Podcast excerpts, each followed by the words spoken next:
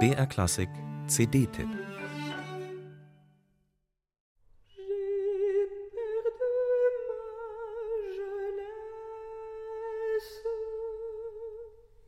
Im Piano und A cappella steigt Stephanie Dustrak ein.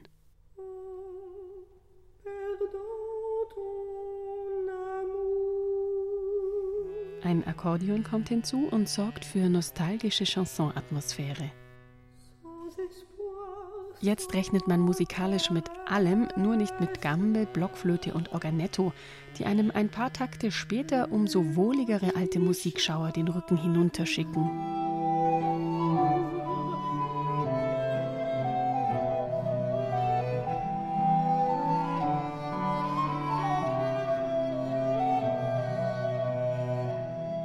Auf dem neuen Album, das die Mezzosopranistin Stéphanie Doustrac zusammen mit Le Poème Harmonique aufgenommen hat, treffen die Grande Dame des französischen Chansons auf barockes Instrumentarium. Zum Teil auch andersherum, zum Beispiel wenn sich im Lamento der Ariana von Claudio Monteverdi das Akkordeon zu Organetto und Co. gesellt. Das sorgt für reizvolle Klangverbindungen.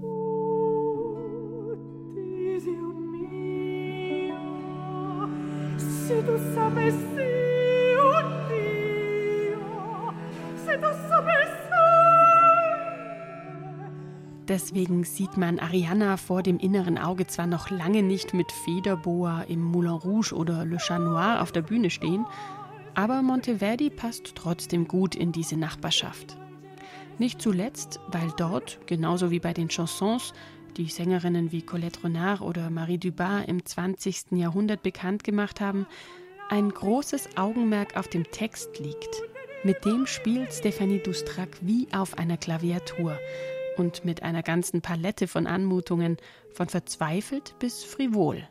So zum Beispiel in Les Nuits d'une Demoiselle, diese Aneinanderreihung von eindeutig zweideutigen Beschreibungen der nächtlichen Aktivitäten einer jungen Demoiselle weiß Stephanie Doustrac mit jeder Menge Ausdruck zu bebildern. Je me fais remplir le vestibule, je me fais ramoner l'abricot, je me fais farcir la matelette, je me fais couvrir le rigonda, je me fais gonfler la mouflette, je me fais donner du picotin.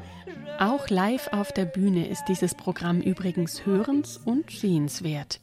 Da verweben die Musikerinnen und Musiker die einzelnen Titel zu einer charmanten kleinen Geschichte, in der, wie auf der CD auch, barocke Lamentos, nostalgische Chansons, jodelnde Enten und ein paar Tangotöne allesamt nebeneinander Platz finden. Für Details am besten selber reinhören.